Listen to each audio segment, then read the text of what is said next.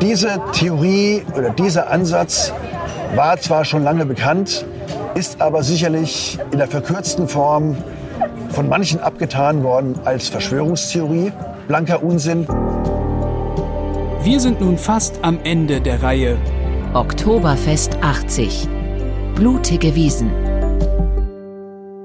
Folge Nummer 10 und dann ist auch wirklich Schluss. Ich hatte ja in Folge 1 versprochen, es wird ein ganz schöner Ritt. Und für mich war das auf jeden Fall. In der letzten Folge beschäftigen wir uns jetzt mit dem Ende der wieder aufgenommenen Ermittlungen, die ja seit 2014 liefen. Außerdem schauen wir uns die Unfallhypothese genauer an, die sich als eine durchaus plausible Möglichkeit der Ereignisse aufgetan hat während unserer Recherchen. Ganz am Anfang hatte ich ja den ehemaligen Ermittler und späteren Generalstaatsanwalt Klaus Pflieger getroffen und ihn gefragt, was er denkt, was bei den neuen Ermittlungen herauskommen könnte. Ohne dass wir damals schon wussten, dass schon kurze Zeit später diese abgeschlossen sein werden. Erhoffen Sie sich noch irgendwelche neuen Erkenntnisse? Oder wollen, also Sie haben ja vorhin mal gesagt, Sie würden sich wünschen, es käme jetzt aus dem Hut gezaubert plötzlich jemand und da da da, der war's oder die. Es wäre zu schön schlicht und einfach äh, als Ermittler, äh, dass man da Klarheit bekommt und Spekulationen ein Ende haben, wenn das möglich wäre. Meine äh, Erwartung ist die, dass wir es weder in die eine noch in die andere Richtung hinbekommen, nämlich dass wir keine Mittäter, Hintermänner oder ähnliches rausbekommen, aber auch nicht das Gegenteil bekommen, dass wir das ausschließen können. Also keine neuen wirklichen Erkenntnisse ist meine Vermutung, aber nicht meine Hoffnung, das habe ich ja vorher zum ja. Ausdruck gebracht. Aber ich nehme für uns in Anspruch, für die damaligen Ermittler, dass wir damals schon alles getan haben, um das aufzuklären und schlicht und einfach irgendwann sagen mussten, wir kommen nicht weiter. Und ähnliches erwarte ich jetzt auch.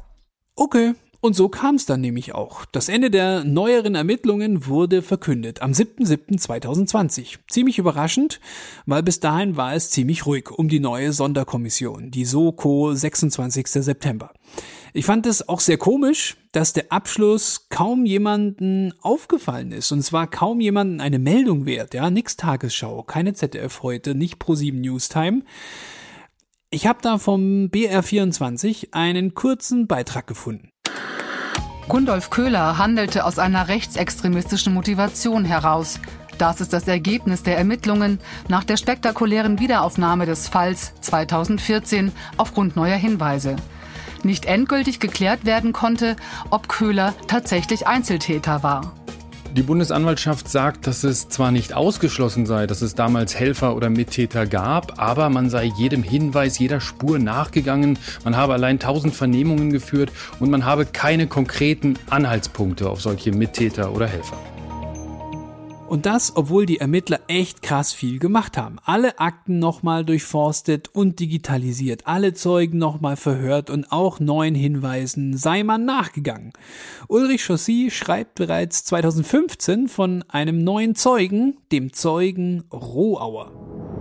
Die Vernehmungsbeamten bei der neuen Soko hätten sich Zeit genommen und ihm aufmerksam zugehört, berichtete Rohauer mir dann, besonders als er zum Kern seiner Aussage gekommen sei, die 1980 unter den Tisch gefallen war, der Beobachtung von Gundolf Köhler im Gespräch mit den Insassen eines Autos unmittelbar bevor er die Bombe zum Papierkorb trägt und sie beim Hineinlegen detoniert. Er sagte, die wussten offenbar gar nichts. Die haben mich genau nach dem Tathergang befragt. Dann warf ich ein, liegt doch die Frage nahe, wo eigentlich die Aufzeichnungen geblieben sind, die damals der Polizist in seine Klatte schrieb, als er Rohauer im Krankenzimmer befragt hatte. Rohauer sagte, das kann ich Ihnen nicht sagen. Meines Wissens sind die nie in einem Protokoll oder einem Hefter aufgetaucht, bis eben zu diesem Tag, als ich von der neuen Sonderkommission befragt wurde. Da hat man mir plötzlich ein Protokoll von damals, das aber nicht von mir unterschrieben war, unter die Nase gehalten. Ob das meine Aussage von damals sei, und die hat sich ja insoweit unterschieden, dass in der Aussage, die da schriftlich niedergelegt worden ist damals, eben die Beobachtung fehlte, dass der Köhler eben von einem Auto wegging zu dem Papierkorb. Dann sagte ich, das heißt, es fehlte genau der Verweis, dass Köhler nicht alleine war? Und Rohauer entgegnete, genau so ist es. Wobei mich das schon gewundert hat, dass jetzt auf einmal das Protokoll von 1980 aufgetaucht ist. Denn als ich mich anfangs bei der neuen Soko gemeldet hatte, hieß es, da sei überhaupt nichts da. Wir haben ja bereits gehört, dass die Ermittlungen damals nicht ganz korrekt waren, dass es ein gewünschtes Ermittlungsergebnis von Seiten der bayerischen Regierung rund um Strauß gegeben haben muss. Die Einzeltätertheorie war bevorzugt und da hat so eine Zeugenaussage wie die von Rohr natürlich nicht gepasst. Aber warum ist die dann plötzlich wieder aufgetaucht? Chaussee weiter im Buch. Diese Auskunft deckt sich mit den Feststellungen von Rechtsanwalt Dietrich. Als er Rohauers brisante Aussage im September 2014 in seinem Wiederaufnahmeantrag aufführte, verwies er darauf, dass er davon weder in den Haupt- noch in den Spurenakten des Ermittlungsverfahrens zum Oktoberfestattentat irgendeine Spur gefunden habe. Dass nun im Bayerischen Landeskriminalamt neue oder besser beiseite geschaffte alte Materialien auftauchen, die nicht in die Ermittlungsakten eingebracht worden waren, lässt aufhorchen und stimmt misstrauisch. Wo und aus welchen Beständen taucht nun plötzlich neues Material auf? Gab und gibt es eine doppelte Buchführung im Haus der alten und der neuen Sonderkommission? Muss nicht die Entdeckung solcher Unregelmäßigkeiten kritische interne Ermittlungen auslösen? Müsste schon. Aber die neue Soko sollte ja gar nicht herausfinden, welche Fehler damals gemacht wurden. Das war nicht die Aufgabe der Soko. Wobei Fehler vielleicht auch gar nicht der richtige Ausdruck ist. Ich frage das deswegen, weil mir bei der Rekonstruktion der alten Ermittlungen aufgefallen ist, dass sämtliche Zeuginnen und Zeugen, die über mögliche Begleiter, mögliche Mittäter von Gundolf Köhler berichteten, nur bis etwa Mitte November 1980 überhaupt einvernommen worden sind. Man hat schlagartig aufgehört, diese Zeugen weiter zu beanspruchen, nachdem man sich auf einen Zeugen verständigt hatte, der die Alleintäterschaft von Gundolf Köhler zu beweisen schien.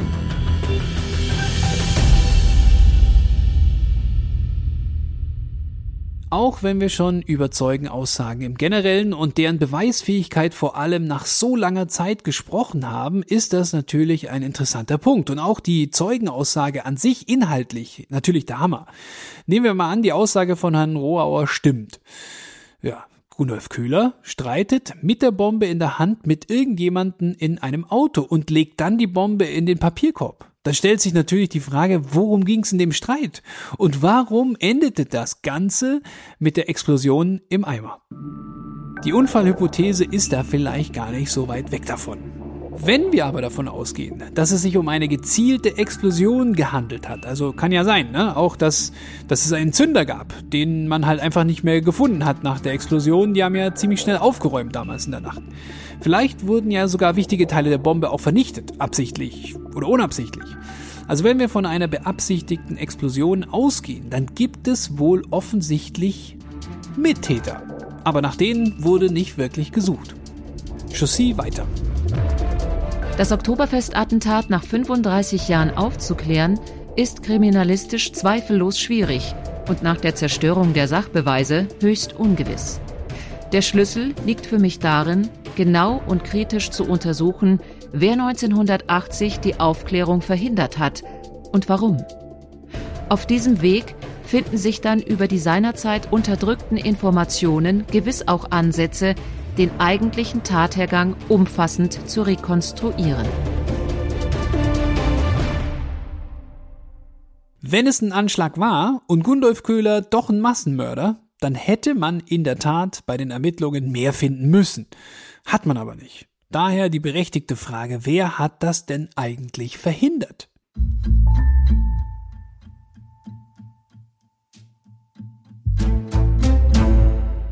Aber auch das Neubefragen und erneute Aktenwälzen hat aus meiner Sicht jetzt nicht zu eklatant neuen Ergebnissen geführt. Ich gehe sogar so weit zu sagen, dass man dieses Mal wirklich wollte, aber man nichts Neues, Beweisbares gefunden hat.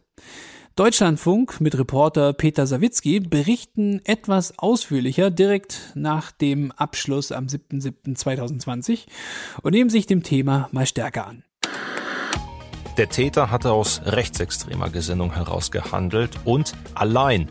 Zumindest war das lange Zeit die offizielle Version. Das haben viele trotzdem währenddessen immer wieder bezweifelt und so wurde der Fall vor sechs Jahren neu aufgerollt.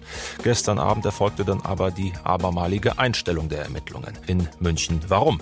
Weil die Bundesanwaltschaft nach sechs Jahren, nach fast sechs Jahren Ermittlungen und dem Wälzen von über 300.000 Seiten Akten und nach der Vernahme von mehr als 100 Zeugen, nach dem Bau eines Digitalmodells des äh, Tatortes äh, vor dem äh, Oktoberfest 1980, nach all diesen Anstrengungen nicht herausfinden konnte, ob Gundolf Köhler, der damalige Attentäter, noch Mittäter hatte.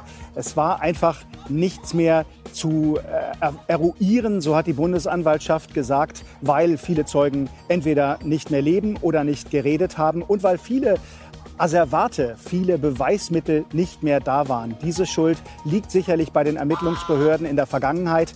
Ähm, aber dass jetzt nichts mehr zu ermitteln war, das sagt beispielsweise auch Werner Dietrich, ein Rechtsanwalt, der viele Hinterbliebene und Opfer vertritt. Die Ermittlungen waren diesmal im Gegensatz zum ersten Mal seriös, sehr gründlich. Diesmal ist alles versucht worden, um rauszukriegen, was damals passiert ist.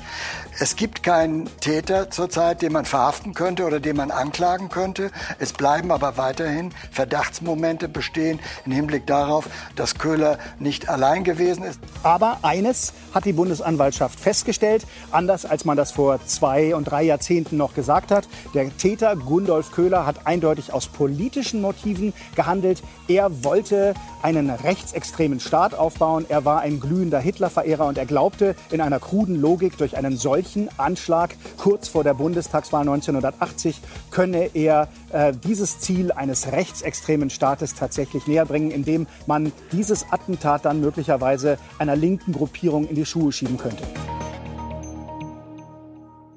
Also dieses Bild haben unsere Experten in den letzten Folgen ja deutlich anders dargestellt. Die Hinweise auf einen glühenden Hitlerverehrer haben wir irgendwie nicht gesehen. Die würden mich auf jeden Fall mal interessieren.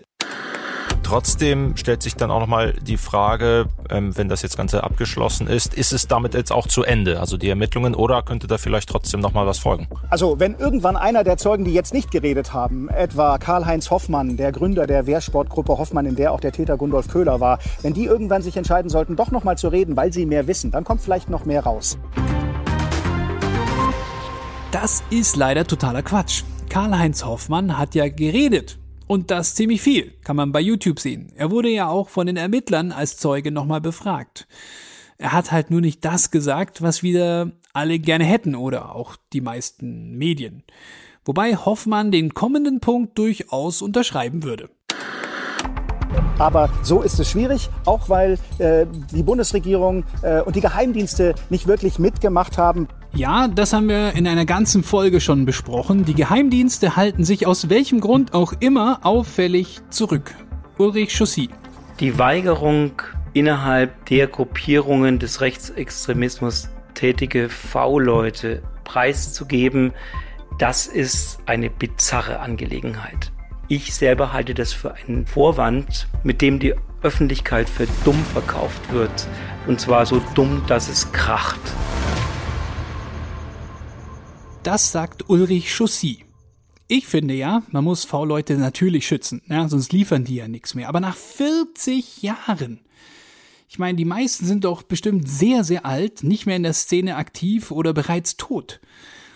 Für mich hört sich das alles nicht nach einem gelösten Fall an, sondern eher nach Deckel zu, Affe tot. Trotzdem ist es natürlich so, dass man einer Crew aus Ermittlungsprofis durchaus zutrauen sollte, die Fakten neu zu lesen und einzuordnen. Das habe ich auch Karl-Heinz Hoffmann gefragt, wie er das sieht. Freuen Sie sich jetzt oder freuen Sie sich nicht über den Abschluss der zweiten Ermittlungen? Also, äh, freuen oder verärgert sein, die Frage habe ich mir gar nicht gestellt. Ich nehme das erstmal so zur Kenntnis. Ich habe ja auch nichts anderes erwartet. Na gut, aber. Also ich ja. habe nichts anderes erwartet als Folgendes. Mir ist klar, ist ja auch so, ich bin ja auch nochmal vernommen worden. Ach, jetzt in den. Ich bin umfassend vernommen worden. Und zwar als Zeuge. Nicht als, ich bin niemals als Beschuldigter vernommen worden. Auch damals nicht. Ich bin einmal kurz festgenommen worden und es ist niemals ein Haftbefehl für mich beantragt worden.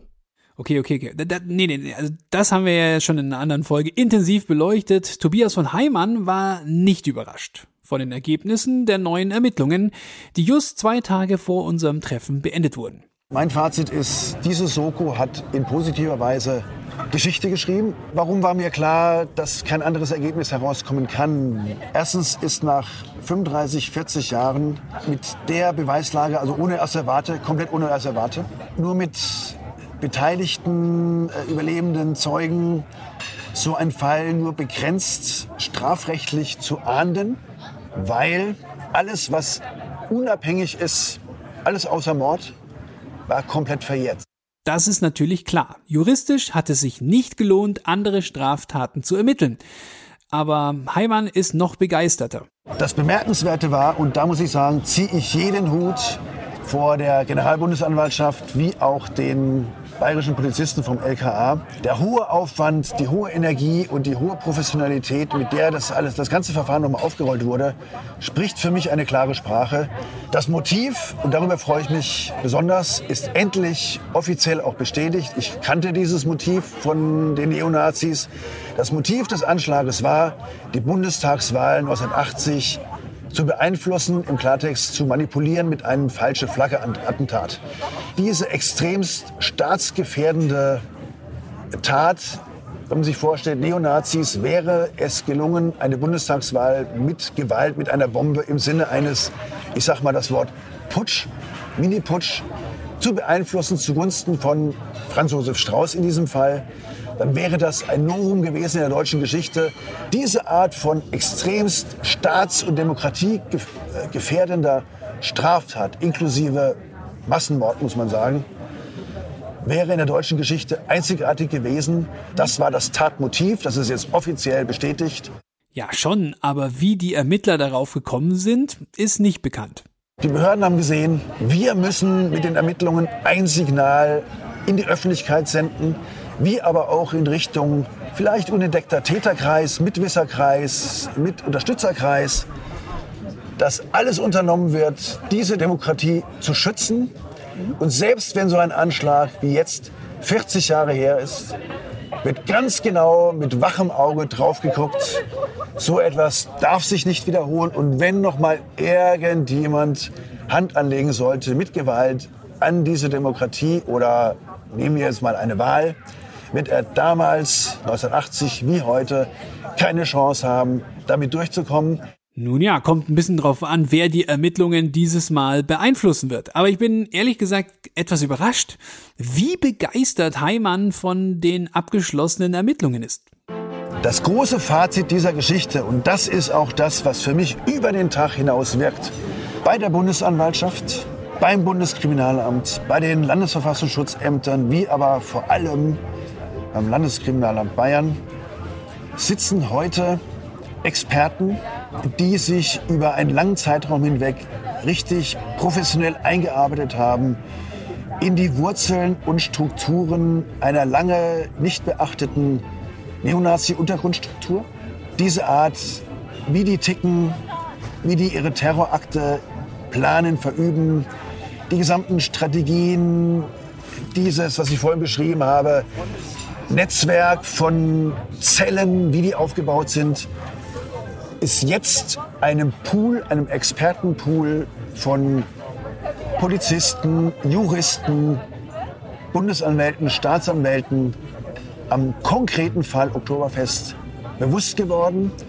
Und ich kann eigentlich nur appellieren, diese Leute jetzt nicht einfach mit dem Ende der Ermittlungen nach Hause zu schicken, sondern diesen Personalschatz, der jetzt besteht von Experten im Bereich Terror von rechts, in irgendeiner Form zu halten, in ähnlichen Bereichen weiter äh, einzusetzen.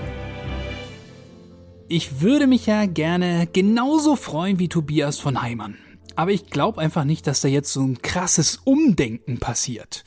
Und wenn ich mir die aktuelle Nachrichtenlage der letzten Monate oder Wochen anschaue, da vergeht ja kaum ein Tag, an dem keine neue Nazi-Chat-Gruppe bei genau diesen genannten Behörden und Institutionen auffliegt. Also, ich weiß auch nicht. Ich bin mir ganz sicher, da kommt noch so viel Krasses ans Licht. dass ich ehrlich gesagt richtig überrascht bin, wie Tobias von Heimann von den neuen Ermittlungen schwärmt. Vielleicht ist das Ergebnis der Soko 26. September jetzt einfach nur politisch genauso gewollt, weil es einfach besser in die jetzige Zeit passt. Thomas Lecorte sieht das, wie wir ja schon im Zuge der Reihe öfter mitbekommen haben, auch etwas anders. Und selbst als ehemaliger aktionsorientierter Linksaktivist kommt er zu einem anderen Schluss. Meine persönliche Vorstellung ist, dass Gundolf Köhler 1980 äh, eigentlich kein Neonazi mehr war. Gefühlsmäßig würde ich sagen, er hatte eigentlich keinen Anschlag wirklich vor selber, sondern hat die für jemanden, entweder für jemanden gebaut, wollte die jemand anders geben oder war irgendwie wirr. Ich weiß es auch nicht. Manchmal denke ich auch, er war vielleicht inspiriert von dem Bologna-Attentat, das ein paar Wochen vorher gewesen war. Also, also als, als äh, junger Mann ähm, ein bisschen mit ganzen Entwicklungsstörungen findest du das vielleicht geil, dass irgendjemand 100 Leute hochgesprengt hat und denkst, hey, sowas Tolles mache ich auch. Ähm, und dass dort in München selber ähm, wahrscheinlich das irgendwie schiefgegangen ist. Also dass der, dass es jedenfalls nicht die Planung war, dass er das in den Papierkorb dort legt, wo das explodiert ist. Und so, das ist so ein bisschen teilweise gefühlsmäßig, teilweise durch Indizien gestützt, mein Fazit. Das würde ja eigentlich auch passen mit der neuen alten Zeugenaussage von Rohauer, ja, der ja Köhler im Gespräch mit den Insassen eines Autos gesehen hatte. Es gab übrigens noch einen Zeugen, der sich erst nach 30 Jahren gemeldet hatte und etwas Interessantes beobachtet hatte. Tobias von Heimann erzählt. Es gibt eine belastbare Zeugenaussage von einem Kapellmeister aus einem Bierzelt. Der tatsächlich, der hat erst vor wenigen Jahren, er ist ja leider mittlerweile verstorben, erst vor wenigen Jahren sich damit ähm, an die Öffentlichkeit gewandt ist, öffentlich äh, einem Journalisten erzählt, der definitiv zu den mit letzten Personen überhaupt gehört hat, der Gundolf Köhler gesehen und gesprochen hat. Gundolf Köhler ist tatsächlich, und es geht aus der Beschreibung hervor, auch mit der Bombe vor dem Anschlag in einem Festzelt gewesen, hat sich dort kurz mit dem Kapellmeister unterhalten und hat sich von der Verdi-Oper den Gefangenenchor gewünscht. Ist? Okay. Auszug des jüdischen Volkes. Und äh, der hat einen ganz merkwürdigen Eindruck auf den äh, Kapellmeister namens Paulus gemacht. Er ist auch damals nicht zur Polizei, er war, da, er war äh, äh, die haben tatsächlich sogar einen Teil dieses Liedes gespielt, weil der letzte Wunsch von Gundolf Köhler war, dass eine Kapelle in einem Bierzelt dieses Lied spielt. Das ist eine en Detail belegte äh, Zeugenaussage. Er ist danach noch 20 Minuten mindestens mit der Bombe herumgelaufen. Das ist doch krass. Ne? Ich stelle mir gerade vor, wie Köhler durch die Zelte marschiert und dabei eine Bombe mit sich rumträgt, komische Musikwünsche bei der Kapelle einreicht, um dann die Bombe wieder rauszuschleppen und bei einem Papierkorb explodieren zu lassen. Oder sie vielleicht einfach wegzuwerfen? Bis heute ist die Frage offen geblieben, wie wurde diese Bombe gezündet? Vielleicht gab es ja gar keinen Zünder für die Zündladung, weil die Bombe quasi im halbfertigen Zustand geliefert werden sollte. An wen auch immer. Vielleicht fühlte sich Köhler deshalb auch so sicher und flanierte über die Wiesen mit anderthalb Kilo TNT-Äquivalent in der Aldi-Tüte. Ich komme nochmal auf Lars Winkelsdorf in Hamburg zurück. Ne? Der Sprengstoff-Sachverständige und Waffenexperte ist ja hanseatisch trocken und geht erstmal davon aus, dass Gundolf Köhler die Bombe schlecht, aber selbst zusammengeschraubt hat. Er hat denn praktisch dann das Ding so weit gebaut, wie wir es dann hatten, ohne Zünder und ist damit mit einer Plastiktüte vors Oktoberfest, um sich dort zu treffen. Und möglicherweise sollte der Mülleimer als toter Briefkasten fungieren. Ah. Das heißt also, die, dieses Selbstlaborat wurde dort in den Mülleimer gelegt. Wir dürfen ja nicht vergessen, in der Nähe war die S-Bahn-Haltestelle. Es war ein unglaublich hoher Personenverkehr zu dieser Zeit. Das ist natürlich ideal für solche Geschäfte. Es ist schwierig, das zu observieren, egal ob für Kriminalpolizeibehörden, für Nachrichtendienste. Es ist ein exzessiver Publikumsverkehr von mehreren hundert Menschen, die dort tatsächlich pro Minute lang gehen. Das wäre ideal für ein solches Geschäft. Aber wäre da nicht eine Autobahnraststätte oder sowas einfacher? Also, das müssten Sie im Detail Herrn Köhler fragen. Ja, nee, das wäre das, wär das Allertollste. Ne? Also viele hätten da einige Fragen, aber der, ich meine, so viel Polizei wie da in dem Umfeld des Oktoberfests hast du dann in ganz München eigentlich auch nicht gehabt. Die würden aber tatsächlich nicht auf solche Details achten, was in Mülleimer geschmissen würde, sondern die sind natürlich eher damit beschäftigt, wer dort jetzt betrunken randaliert. Das sind ja im Grunde diese, diese Massen von Ablenkungen, die auch stattfinden. Das sind unglaublich viele Polizeieinsätze, sodass es schwierig ist, hier im Detail auf ungewöhnliches Verhalten von Einzelnen achten zu können. Er hat tatsächlich das gemacht, was in der Guerillataktik auch empfohlen wird. Er hat sich verborgen wie ein Fisch im Wasser, unter der normalen Menge. Okay, das wäre ja eine ganz komplett neue Theorie.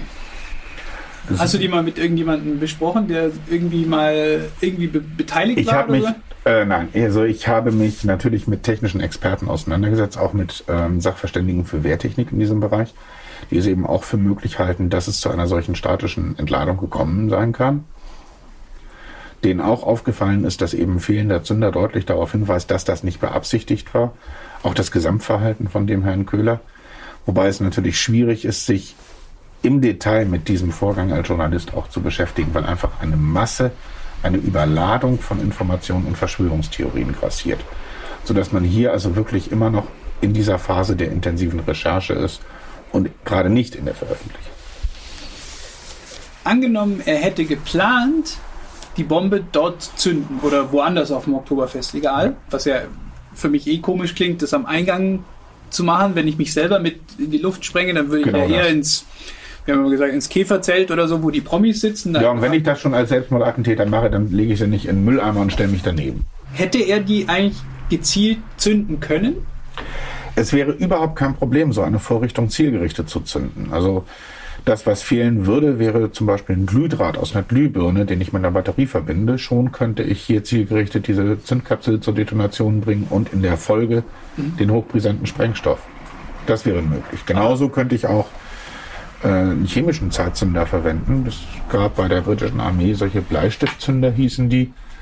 Da drin wurde eine Acetonkapsel zerstört und nach einer gewissen Zeit, das konnte man dann je nach Zünder auswählen, zwischen wenigen Minuten bis hin zu mehreren Stunden würde eine solche Vorrichtung detonieren. Aber sowas hat er anscheinend nichts, ja nicht Es wurde dabei. nichts davon gefunden. Und das war eben das, was auffällig ist. Das würde ja das Bild des Einzeltäters erstmal komplett durcheinander bringen, weil er dann gar kein Täter eigentlich gewesen wäre, sondern vielleicht nur ein, ein Waffenhändler oder jemand, der, sagen wir mal, mit seinen wenigen Fähigkeiten, die er hatte, versucht hat, Geld zu machen. Es wäre möglich gewesen, dass er aus finanziellen Gründen dieses laboriert hat. Es ist genauso denkbar, dass er aus politischen Überzeugungen dieses Laborat hergestellt hat und diese Übergabe einfach nur besonders gesichert erfolgen sollte, um eben gegenüber Verfassungsschutzbehörden, gegenüber Bundeskriminalamt und Landeskriminalamt keine Spuren zu hinterlassen.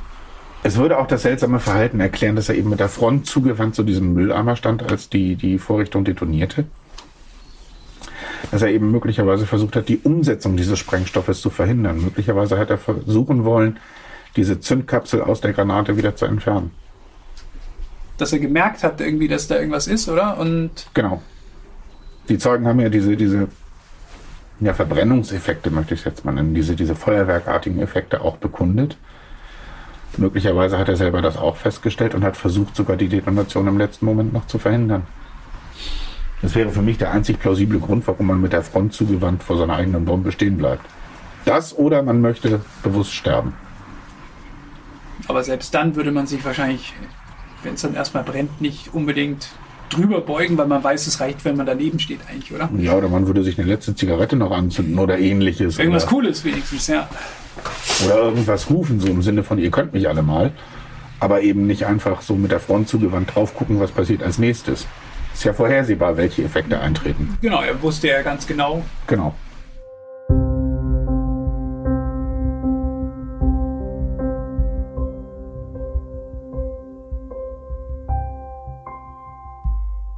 Aber wie konnte die Bombe dann hochgehen? Im Mülleimer.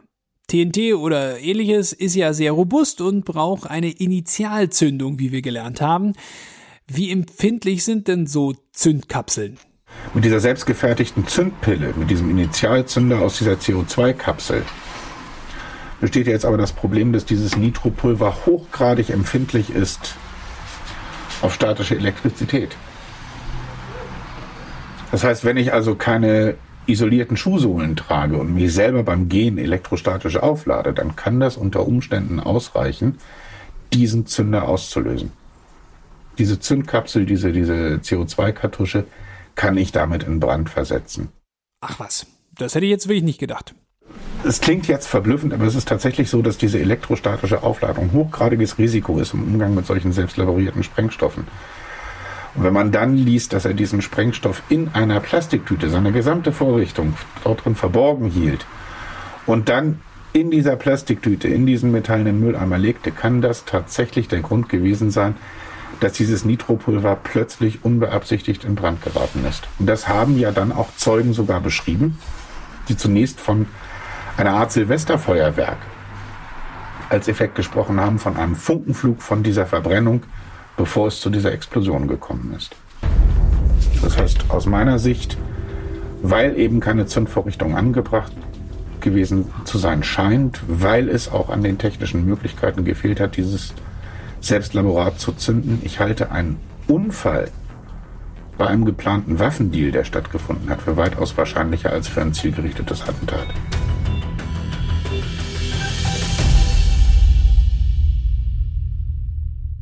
Mir erschließt sich zwar der Gedanke an einen Unfall, aber irgendwie kann ich mir nicht vorstellen, dass außer uns das äh, noch niemand jemals gedacht und überprüft hat. Wäre an sich auch äh, vielleicht ein schönerer Abschluss, weil es dann einfach keine Nazi-Netzwerke gegeben hat und Hintermänner. Und auch keine Geheimdienste aus welchem Land auch immer. Es würde zwar die Opfer nicht weniger tot machen, das ist klar, aber immerhin wäre die politische Dimension deutlich kleiner. Klar, es gäbe dann weitere Fragen zum geplanten Waffendeal mit der Bombe. Für wen war die denn?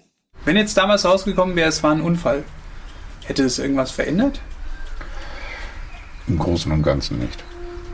Die Menschen sind tot und das ist das, was tatsächlich zu bedauern ist. Ob die bei einem Anschlag gestorben sind oder bei einem Unfall, das macht sie nicht wieder lebendig und die Tragik für die Hinterbliebenen und die Angehörigen bleibt bis heute bestehen.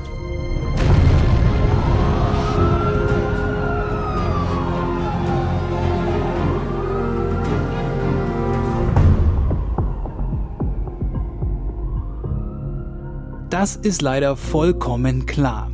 Egal was das jetzt war, es bleibt eine Katastrophe.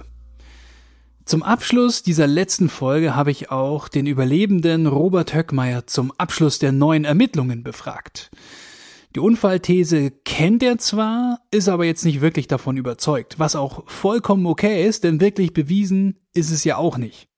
Das offizielle Ergebnis der Soko ist jetzt 40 Jahre danach, dass es ein rechtsterroristischer Anschlag von Gundolf Köhler war.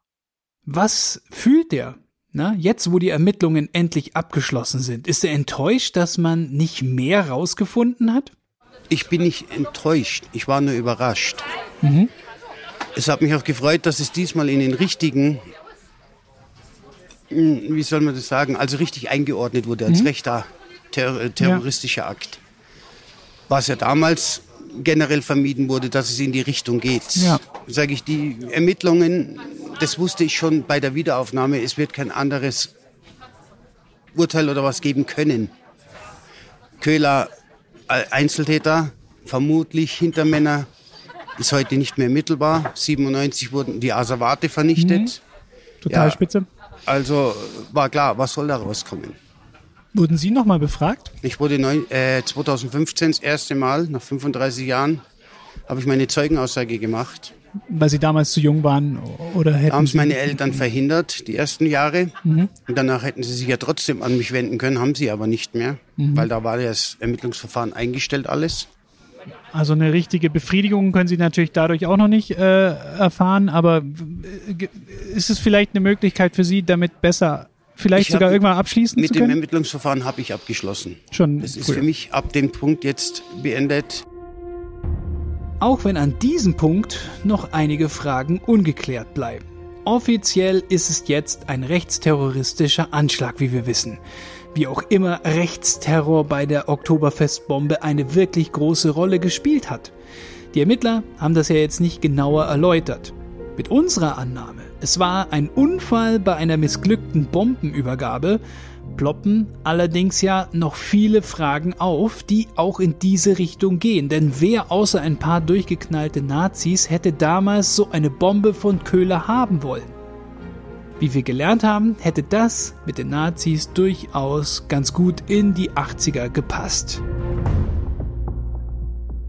Das Oktoberfestattentat wird aber auch jetzt nicht zu 100% aufgeklärt werden. Vielleicht auch niemals wenn nicht eine echte Überraschung um die Ecke kommt. Es bleiben einfach zu viele Fragezeichen. Ist dieser Ausgang der Geschichte jetzt enttäuschend? Ich weiß gar nicht, ob ich mir am Anfang jetzt viel mehr erhofft hatte, aber eine Sache finde ich weiterhin irgendwie auffallend, die Rolle der Geheimdienste damals wie auch heute. Da würde ich mir mehr Aufklärung, Mitarbeit und Transparenz wünschen. Ich finde, da weiß man einfach viel zu wenig und ich glaube nicht, dass sie den Anschlag irgendwie geplant hatten oder die Bombe von Köhler haben wollte. Das, das geht mir zu weit, aber bei den Ermittlungen hatten die garantiert ihre Finger mit im Spiel. Ich bin gespannt, ob es hier noch irgendwie weitergeht, ob doch noch irgendwas ans Licht kommen wird. Und ich wünsche allen Überlebenden, dass sie ihren Frieden mit dem Erlebten finden können und noch Hilfe von Seiten des Staates bekommen, wenn sie schon keine 100%ige Gewissheit bekommen. Immerhin gibt es hier bereits positive Zeichen von Seiten der Politik. Und das letzte Wort hat Robert Höckmeier nochmal. Ich bin froh, dass dieser Zirkus jetzt vorbei ist, vor allem diese Verschwörungssachen, die man teilweise hört mit dieser Hand und was eindeutig wieder widerlegt wurde, diesmal äh, am Ende des Abschlusses, dass es die Hand vom Köhler ist, wo ja jetzt wieder Aufschrei kommen, das, diese Hand wäre, naja, man kennt es ja. hm. Ja, Verschwörungen gibt es ja noch einige. Das ja, geht ja bis zu irgendwelchen Geheimdiensten, die das alles gemacht haben. Also. Ja, das, das sind Sachen, damit habe ich mich nie befasst. Mhm. Und ehrlich gesagt, ich habe was Besseres in meinem Leben zu tun, wie mich mit dem zu befassen und mein Leben zu verschwenden. Ich will auch noch eine Zeit haben, die ich genießen darf und Freude am Leben haben darf und nicht mich mit meinem Lebtag nur noch quälen und dann nachhaken, was ist da falsch gelaufen. Ändern kann man es ja im ja, Endeffekt eh nicht. So ist es. Selbst wenn jetzt irgendwelche Menschen gefunden würden, die ihm geholfen haben. Das Verfahren ist eingestellt, der Deckel ist, ich sag mal, der Deckel ist endgültig geschlossen.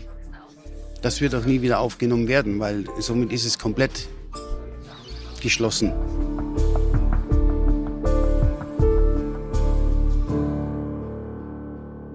Vielen herzlichen Dank fürs Zuhören. Oktoberfest 80. Blutige Wiesen. Ein Fajo Original. Mit Rainer Maria Jilk. Text und Redaktion Lutz Neumann. Interviews und Redaktion Rainer Maria Jilk. Redaktion Elena Lorscheid. Sprecherin Theresa Greim. Schnitt und Sound Philipp Klauer. Recht und Finanzen Sven Rühlicke. Produziert von Ruben Schulze Fröhlich, Wakeword Studios und Isabel Löbert-Rhein, Fajo. Gesamtleitung Fajo, Benjamin Riesom, Luca Hirschfeld und Tristan Lehmann.